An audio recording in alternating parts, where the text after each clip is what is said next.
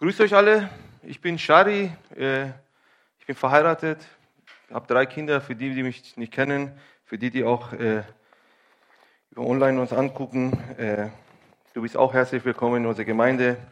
Und genau, und heute darf ich wieder bei euch sein und ein paar Erlebnisse mit euch teilen, die mich jetzt die letzten zwei Monate sehr berührt haben und auch wirklich tatsächlich mein Leben ein Stück weit auf den Kopf gesetzt haben und bin, wollte erstmal eigentlich gar nicht darüber predigen, weil ich selber noch nicht durch den ganzen Prozess durch bin. Es ist ein, glaube ich, das wird auch noch viel länger dauern und vielleicht komme ich in 10, 20 Jahren und predige nochmal über dasselbe Thema, was ich heute predige, weil ich dann vielleicht durch bin, vielleicht äh, sehe ich euch irgendwann im Himmel und dort werde ich dann auf jeden Fall durch sein mit dem Thema und dann werde ich euch dann äh, meine Resultate, komplette Resultate einfach erklären. Genau. Aber warum ich heute das mache? Äh, ich habe irgendwie, habe ich gedacht, ich lasse das mal ein bisschen ausreifen und dann mache ich dieses Thema. Aber dann habe ich gedacht, das ist schon ein bisschen äh, selbstsüchtig, wenn ich das nicht mit euch mitteile. Weil ich denke tatsächlich, das hat mein Leben seit zwei, zweieinhalb Monaten auf den Kopf gesetzt und ich, das hat ein Prozess angefangen bei mir und, und ich hoffe, äh, dass es auch dieser Prozess bei euch anfängt durch dieses Thema, wo ich heute erzählen werde und dass Gott eure Herzen berührt und verändert. Genau, es geht um ein Erlebnis, das ich vor zwei, zweieinhalb Monaten hatte mit dem Ranger. Wir sind, äh, wir sind Kanu fahren gegangen, die haben uns eingeladen, ob ich mit meinen Jungs äh, Kanu fahren gehe.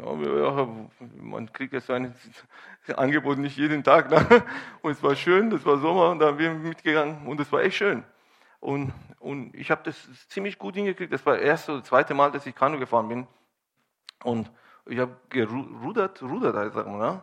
gerudert, paddelt, ja, gerudert, ja, paddelt, zu, zu, Zungenbrecher, gerudert. Und, äh, und, und es ging super gut. Es ging so gut, dass, dass ich dachte, ey, wow, das ist gar nicht so schwer. Aber ich habe äh, verpeilt gehabt, dass irgendjemand da hinten die Steuer in der Hand hatte, der das ganze Boot geleitet hat. Und ich dachte in meiner Arroganz, oh wow, ich bin ziemlich gut. Dann, dann laden die uns in zwei Wochen nochmal ein, hey, lass uns äh, Kanu fahren. Ja, ja, natürlich gehen wir hin und ich bin ja Profi jetzt.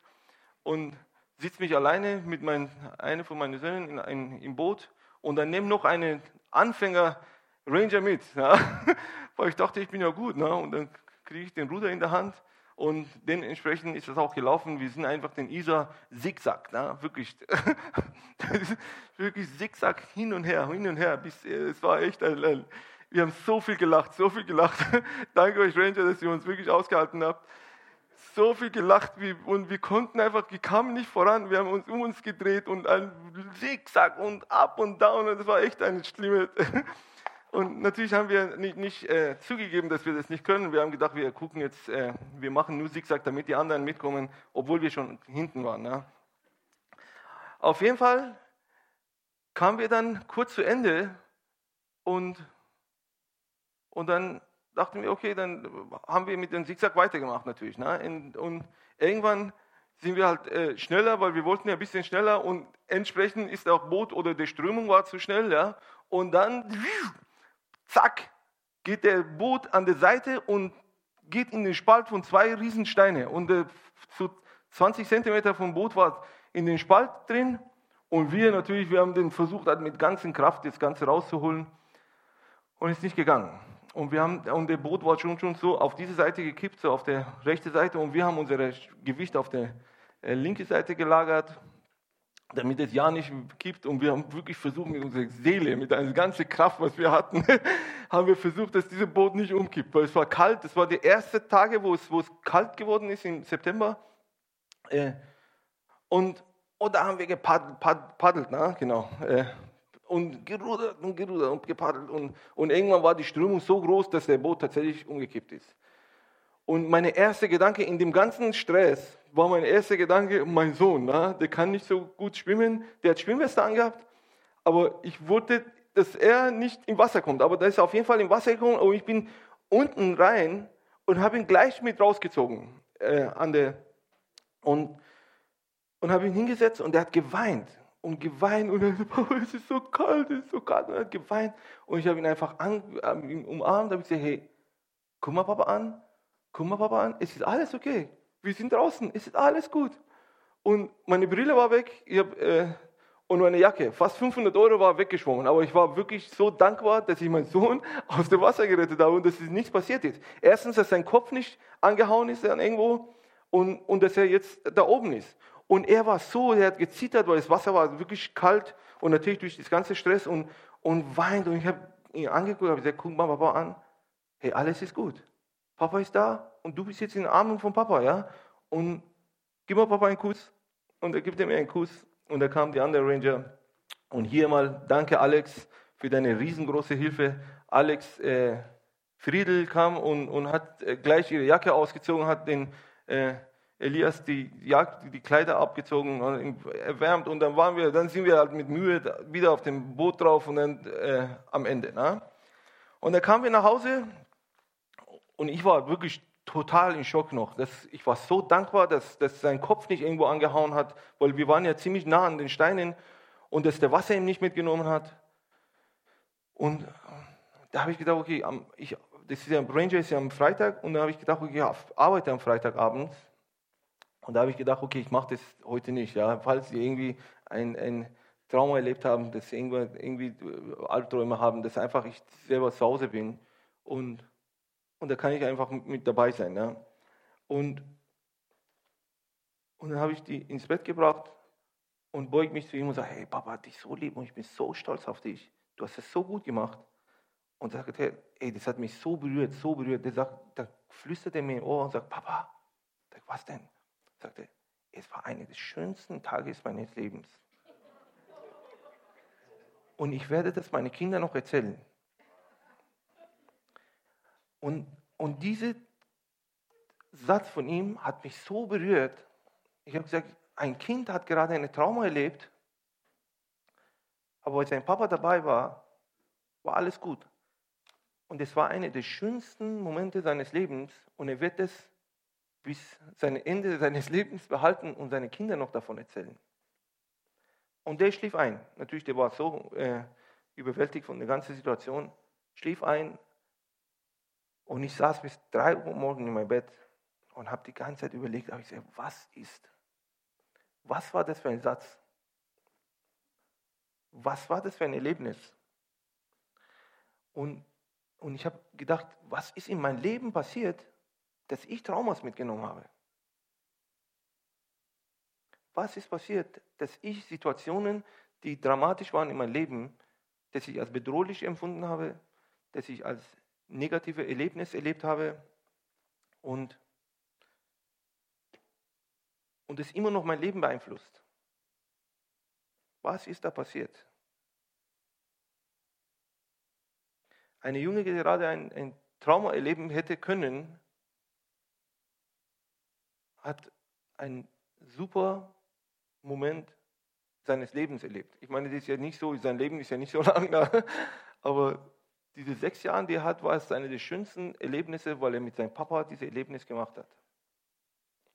Und da kam mir dieser Gedanke und dieser Prozess bin ich seit, seit zwei Monaten und ich arbeite wirklich einen Prozess, eine Situation in meinem Leben nach dem anderen ist gerade durch. Und, und kann euch sagen, warum? Ja.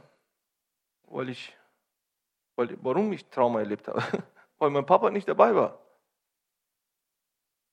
Ich rede ich habe einen sehr, sehr tollen Papa, wirklich. Ich bin so, so dankbar für meinen Papa. Ich habe echt, ich kann fast nichts erzählen, was mein Papa versagt hätte in seinem Leben. Ich bin wirklich sehr begeistert von meinem Papa. Und ich habe wirklich ein gutes Elternhaus gehabt. Aber ich rede jetzt gerade von himmlischen Papa. Mein Papa konnte nicht überall dabei sein. Keine Papa kann überall dabei sein. In den dunkelsten Momenten meines Lebens Warum sind diese dunklen Momente so in Erinnerung geblieben, dass sie so dunkel sind? Weil mein Papa nicht dabei war. Mein himmlischer Papa war nicht dabei. Ich habe in dem Moment habe ich mich als Waisenkind gespürt oder gefühlt. Und ich glaube, dieses Thema hat jeder irgendwie durchgemacht. Jeder hat von uns ein Trauma, jeder von uns hat ein schlechtes Erlebnis. Und Und mein Sohn hätte in dem Moment, wo er im Wasser war, hätte er sich tatsächlich so an das Wasser, an die Kälte, an das ganze Situation, dramatische Situation fokussieren können, dass er seinen Papa gar nicht gesehen hätte. Der Papa war da vor seinen Augen und er guckt ihn in die Augen und sagt, guck mich an. Und er hätte das von der Umgebung so überwältigt sein können, dass er seinen Papa nicht erleben können. Aber das hat er Gott sei Dank nicht gemacht. Der war so fokussiert auf seinen Papa, weil sein Papa da war. Und das alles, was er erlebt hat, war eigentlich nichts. Und ich bin wirklich, mein, jetzt nicht aus Stolz raus oder so, ich bin so dankbar, dass ich in diesem Moment so richtig gut reagiert habe. Dass ich nicht gesagt habe, Mist, meine 400-Euro-Brille ist weg. Mann, meine Jacke ist jetzt weg, ja. Und dass ich wirklich, das war mir sowas von egal alles. Und in dem Moment war vielleicht der Geist Gottes, der mich wirklich überfüllt hatte, dass, dass ich wirklich so reagiert habe, dass der Junge keine Trauma miterlebt hat.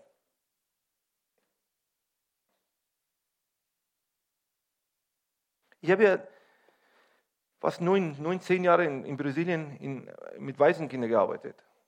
Und ich kenne den Unterschied. Ich weiß, wenn ich jetzt wirklich, ich bin 100% sicher, wir haben auch so oft getestet, wenn ich meine Kinder in eine, auf eine Mauer stellen würde und sagen würde, spring runter, Papa fällt nicht auf, alle drei von denen würden runterspringen. Die haben so ein Vertrauen, dass der Papa mich auffängt. Und wir machen ja auch sehr oft, ja, dass sie einfach hier vor der Haus ist sowieso ein, ein äh, Spielplatz für uns. Die gehen auf die Mauer und springen dann auf, auf und, und die sagen immer, geh mal weiter, noch weiter nach zurück, weiter zurück, damit die äh, noch, noch weiter springen können. Und in einem Waisenhaus, ich meine, ich habe ja da gearbeitet und ich weiß, ein Waisenkind würde das nie machen. Du brauchst Jahre, um, um den Vertrauen von einem Waisenkind zu gewinnen, dass er wirklich von Mauern, von drei Meter Mauer runterspringt die haben einen, sage ich vielleicht, einen Geist der Weis, Weisheit oder Weise, Weise sein. Und, und Kinder haben das nicht, die ein gutes Erlebnis mit den Vätern und mit ihren Müttern hatten. Ich rede jetzt gerade tatsächlich vom Väter, aber ich kann, ich kann nicht von der Seite der Mütter reden. Äh, wie ihr seht, auch, ich bin eigentlich nicht in der Lage, da, auch äh, physisch nicht in der Lage, das äh, zu machen. Weil, aber Mütter, nehmt es einfach als äh, alle Sätze, was ich als Papa setze, setzt einfach eure Namen davor und sagt als Mama. Weil ich glaube wirklich, das ist kein Unterschied zwischen Papa und Mama sein. Ich rede einfach von Elternschaft und, und Papa und Mama sein. Und ich, aber ich kann persönlich jetzt nur von der Position des Vaters eigentlich reden. Und, und eine der Bibelstellen, wo mich sehr berührt haben, war die Bibelstelle auch, was Franz letzte Woche benutzt hat. Äh, im Psalm 66, Vers 11 und 12. Äh, ich will gar nicht, äh, das, was er gesagt hat, war alles gut. Ich will es nur ein, eigentlich von jetzt von anderen Lichtwinkel äh, sehen. Mein Onkel hat immer gesagt, äh, die Bibel ist wie ein Diamant und egal in welcher Licht die man hält, scheint eine andere Farbe raus. Und ich möchte einfach den Diamant ein bisschen mal kurz drehen und eine andere Licht da reinscheinen lassen. Da steht, äh, im Psalm 66, Vers 11 und 12. Du hast uns im Netz gehen lassen, hast eine drückende Last auf unsere Hüfte gelegt, du hast Menschen über unser Kopf reiten lassen, wir sind ins Feuer und ins Wasser gekommen, aber du, aber du hast uns herausgeführt zum Überfluss. Warum hat das Gott getan?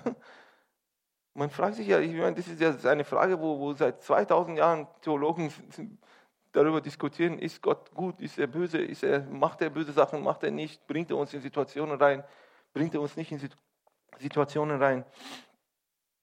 Aber hier steht definitiv, und ich habe das auch ein bisschen recherchiert, und das ist wirklich so aktiv, du hast uns ins Netz gehen lassen. Gott hat sein Volk aus Israel rausgeführt mit wahnsinnigen Wundern. Das sind wirklich Wundern, die die Menschheit immer noch darüber nachdenkt. Ne? Und sein Volk hat ihm immer noch nicht vertraut. Die haben immer noch nicht vertraut und immer noch nicht vertraut und immer noch nicht vertraut. der hat herrliche Wunder getan, der hat sie versorgt. 40 Jahre ist keine Kleid, steht in der Bibel, das äh, kaputt gegangen ist. Keiner ist krank geworden, 40 Jahre lang in der Wüste. Und am Ende haben die immer noch keine Vertrauen in ihn gehabt. Und da habe ich gedacht, wenn meine Söhne sowas nicht machen würden, mein zweiter ist ein äh, bisschen skeptisch bei allem und, und ich weiß, dass, ich, äh, dass der Erste immer von Mauer runtergesprungen ist und er ist immer da oben gestanden. Also, ah, Papa, ich kann das nicht, kann das nicht. Ja? Und er hat gesagt, komm, spring mal runter, komm, spring runter, komm. Das hat sechs Monate gedauert, bis er den anderen gesehen hat, der immer springt und immer aufgefangen wurde. Und jetzt macht er das. Und ich habe ihn immer wieder auf diese Mauern gesetzt und habe gesagt, spring mal kurz runter, spring mal, weil das ist wichtig, dass du Papa vertraust. Es ist wichtig, dass du weißt, dass Papa dich auffängt. Und durch diese Situation ist mir so ein Licht aufgegangen, dass Gott ist keine böse Gott. Der ist liebevoll, aber er führt die Menschen da hinein, damit er ihnen zeigt, hey, ich bin da. Ich führe dich nicht nur heraus, sondern in Überfluss heraus. Und man sieht am Ende des, der Geschichte, na, die Psalmen, der Psalmist spricht von keinem Trauma hier.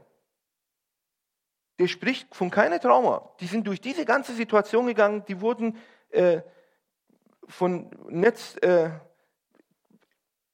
gefangen genommen, die wurden unterdrückt, die wurden, äh, Leute haben sie über den Kopf reiten lassen und, und, und, und, und. Aber die sind dann rausgekommen, in Überfluss sogar, nicht nur rausgekommen. Und, und ich glaube, Gott hat sie wirklich durch diese ganze Situationen durchgehen lassen, damit sie ein, ein Vertrauen erneut gewinnen. Weil das, was Gott eigentlich durch die Jahre getan hatte, war wahrscheinlich denen nicht genug. Und Gott musste was machen, damit sie sehen, ey, ich bin mit euch ich bin euer Papa und ihr könnt mir vertrauen. Und ihr könnt mir nicht nur vertrauen, dass ich euch auffange, sondern ihr kriegt noch eine Gummibärchen im Mund, wenn ihr runterkommt. Jetzt in Kindersprache zu reden. Das ist in Überfluss noch. Und der Psalmist hat hier keine Trauma erlebt.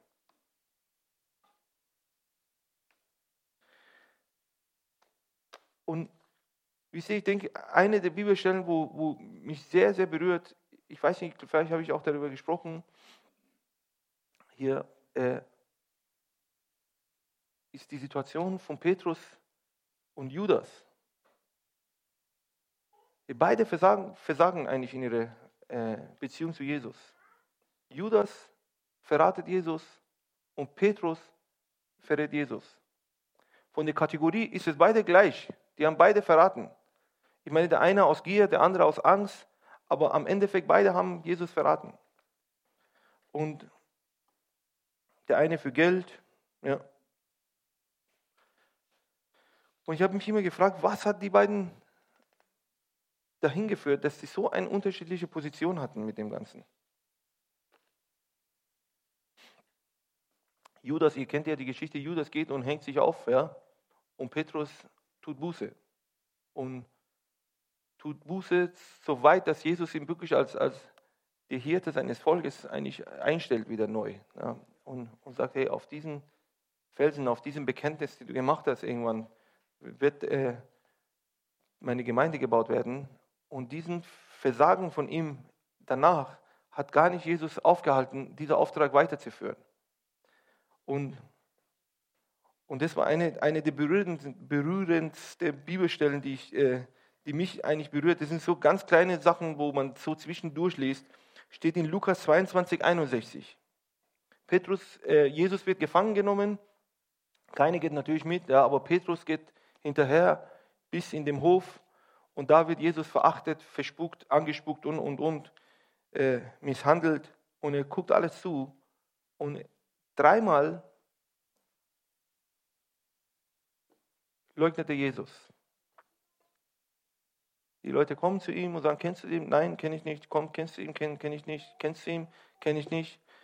Und der einzige Evangelium, der darüber berichtet, ist in Lukas 22, 61. Und der Herr wandte sich um, als Jesus ihn dreimal, dritte Mal geleugnet hat. steht da und dass, dass Jesus da auf dem Boden liegt vielleicht. Und, Petrus sagt ihm ab. Und es war viel los da. Viel los. Das waren vielleicht hunderte Menschen da, die da äh, in diesem Hof drin waren. Und da steht, und Jesus wandte sich und blickte Petrus an.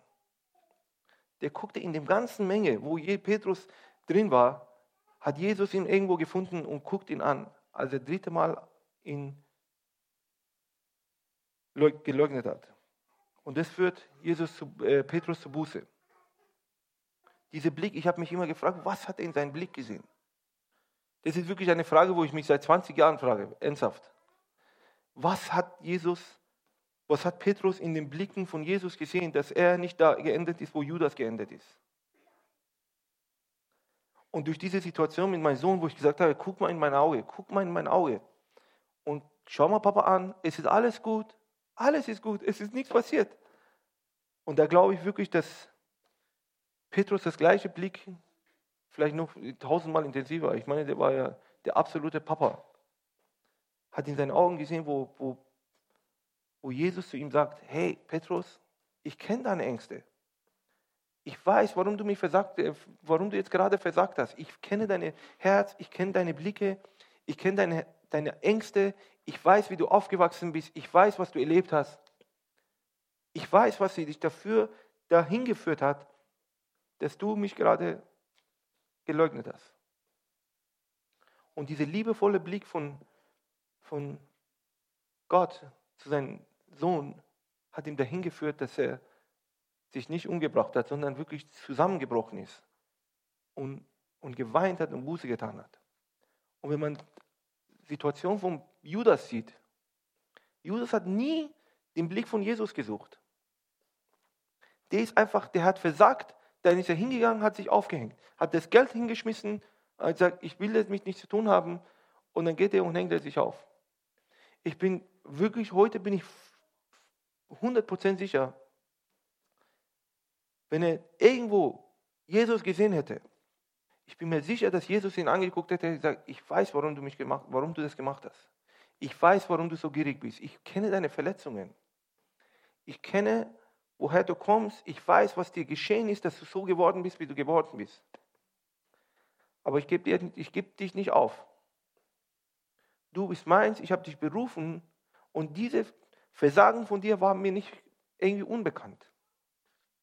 Ich wusste davon. Ich habe dir vorher gesagt, dass du das machen wirst.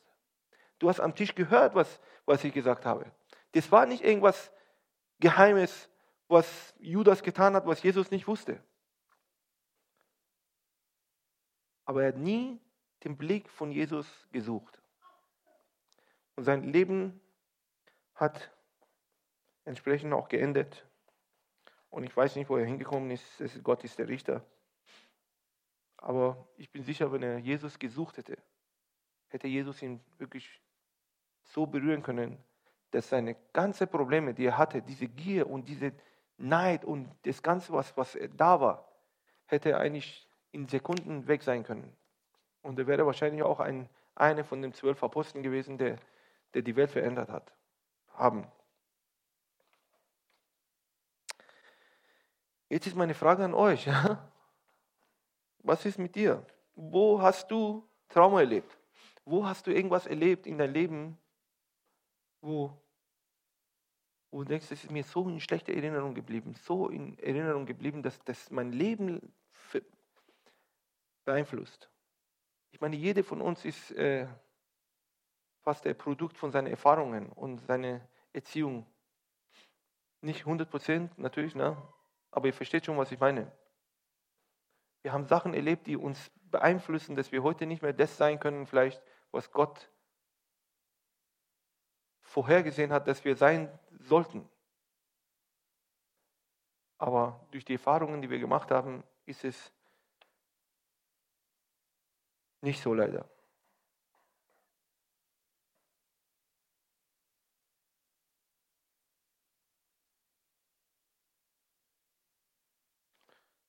Wenn du dich fragst, in deiner Situation, wo du drin warst, wo warst du Gott?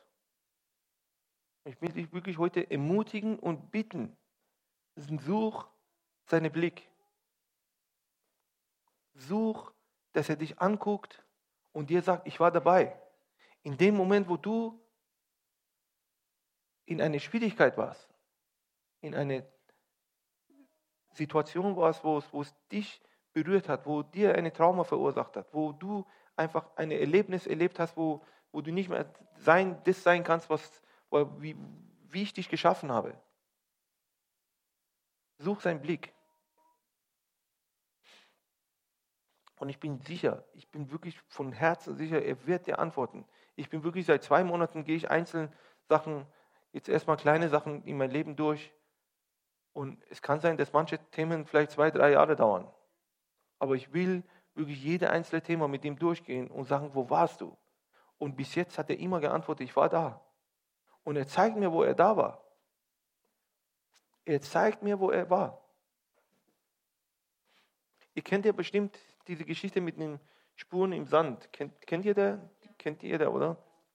Das ist ja eine, eine Postkarte oder eine Geschichte, wo, wo ein, ein Mensch träumt, dass er am Strand mit Jesus geht und, und die haben einfach gute Konversation gehabt und die gehen und gehen und gehen und da kommen die Schwierigkeiten im Leben und dann geht diese Person durch diese ganzen Schwierigkeiten und am Ende guckt er zurück und sieht nur eine Spur, Fußspur sind da. Und dann schreit er zu Gott und sagt, wo warst du Gott? Wo warst du, als mein Leben schwierig wurde? Wo bist du denn gewesen? Und Jesus sagt ihm, hey, als dein Leben schwierig wurde, habe ich dich getragen und das, diese zwei Spuren sind meine Spuren. Aber stell dir mal vor, ich meine, das ist nur eine Geschichte, ne? aber stell dir mal vor, dieser Mensch hätte nie gefragt. Hätte nie gefragt, wo warst du Gott? Wo warst du in dieser Situation, wo ich drin war? Wäre am Ende zerbrochen dagesessen, verbittert, traumatisiert, sein ganze Leben wäre beeinflusst von dieser Situation und hätte vielleicht von Gott weggekommen. Warum? Weil er nicht den Mund aufgemacht hätte, um zu fragen, wo warst du Gott? Und Gott hätte ihm auch keine Antwort gegeben.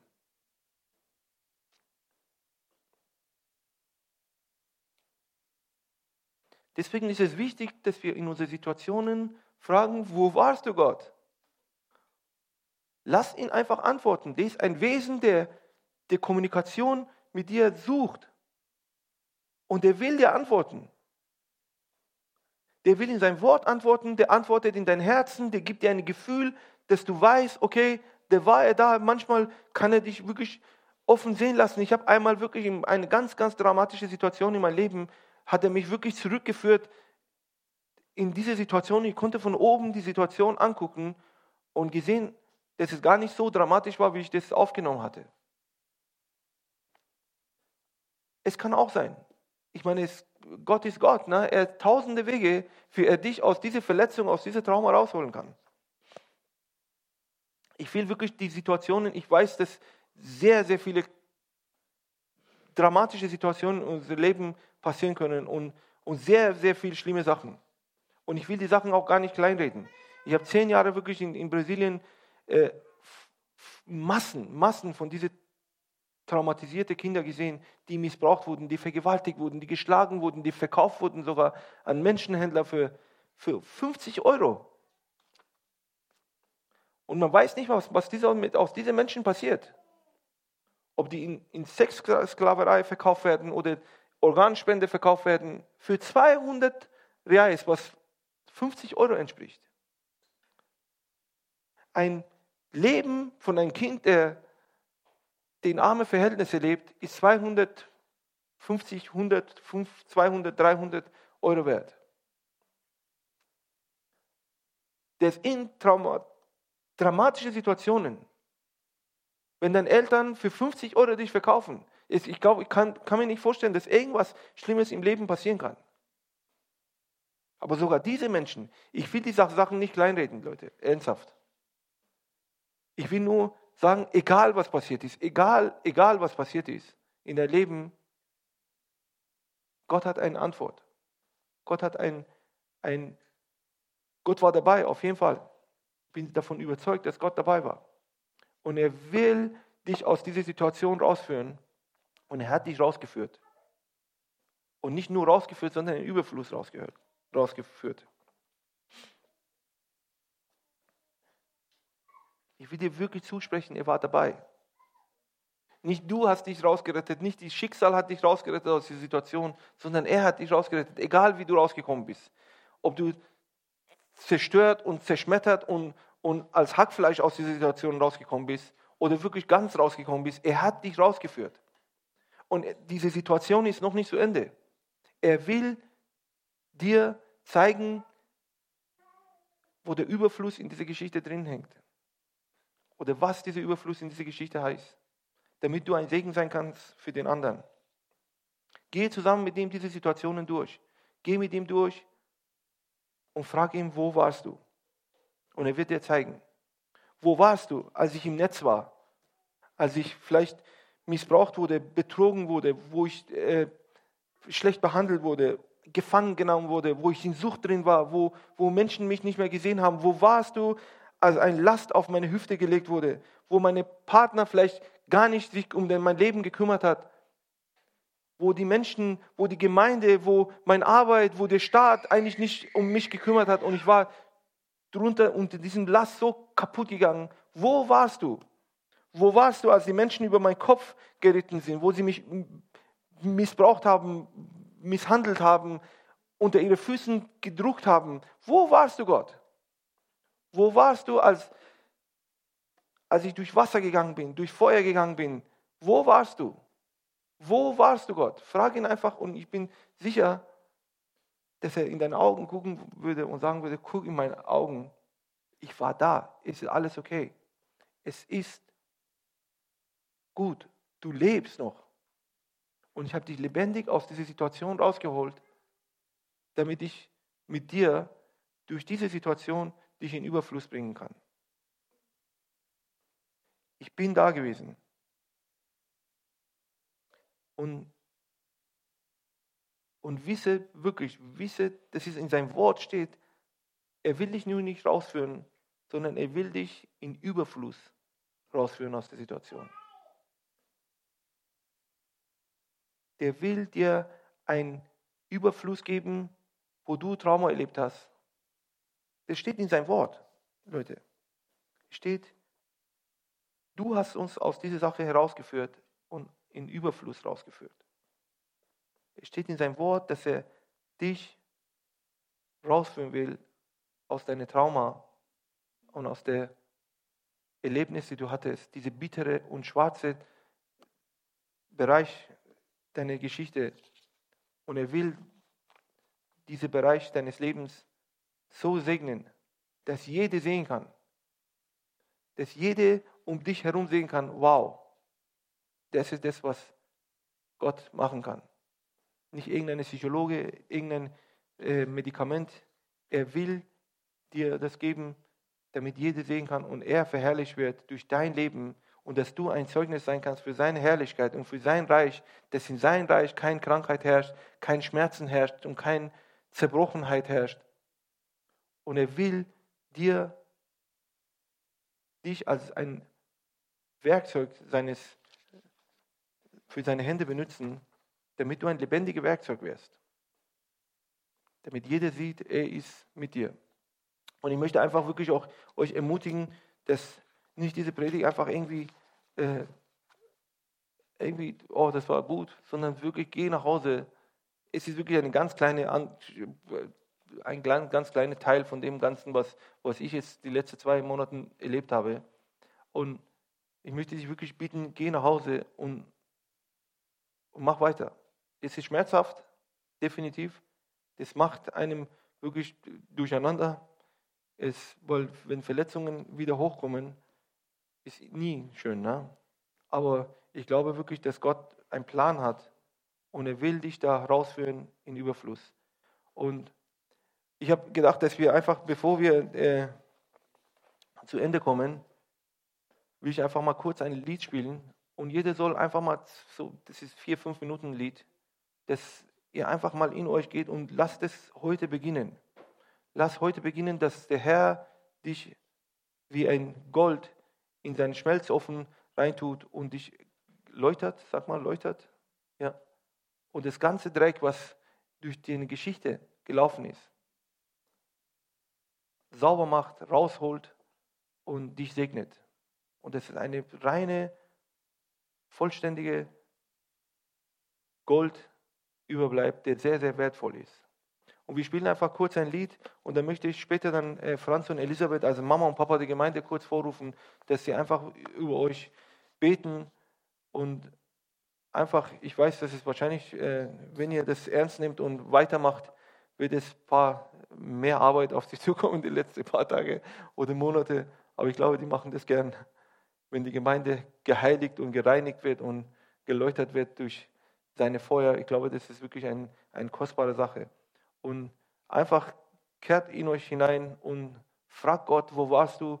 Nehmt euch eine Situation, wo du, wo du erlebt hast oder wenn du keine erlebt hast oder wenn du keine dich erinnert hast, weil es kann sein, dass man so heftig ist, die Situationen, dass man sich gar nicht erinnert. Sag, wo willst du mich erläutern? Erläutern? Erläutern? Genau. Wo willst du, dass ich durch Feuer gehe, damit ich sauber gemacht werde, damit meine Charakter wieder reingemacht wird? Und genau, wenn einfach kurz das Lied gespielt wird und ich sage Amen, Gott segne euch. Und wenn ich irgendwas an, äh, angeschaltet habe in euch, die, die ihr nicht angeschaltet haben wolltet, vergib mir und äh, sei mir gnädig.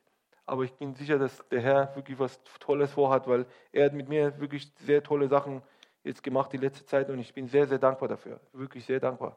Und ich bin, ich sehe, dass das mehr ein, ein besserer Papa werde, ein besserer Ehemann für meine Frau werde und, und auch die Umgebung. Bin einfach, glaube ich, ein bisschen angenehmer geworden als früher für meine, für meine Umgebung und für meine Leute, die, die sehr nah an mir dran sind. Hoffe zumindest, ja. ja. Denke ich zumindest. Ja. Gott segne euch. Genau.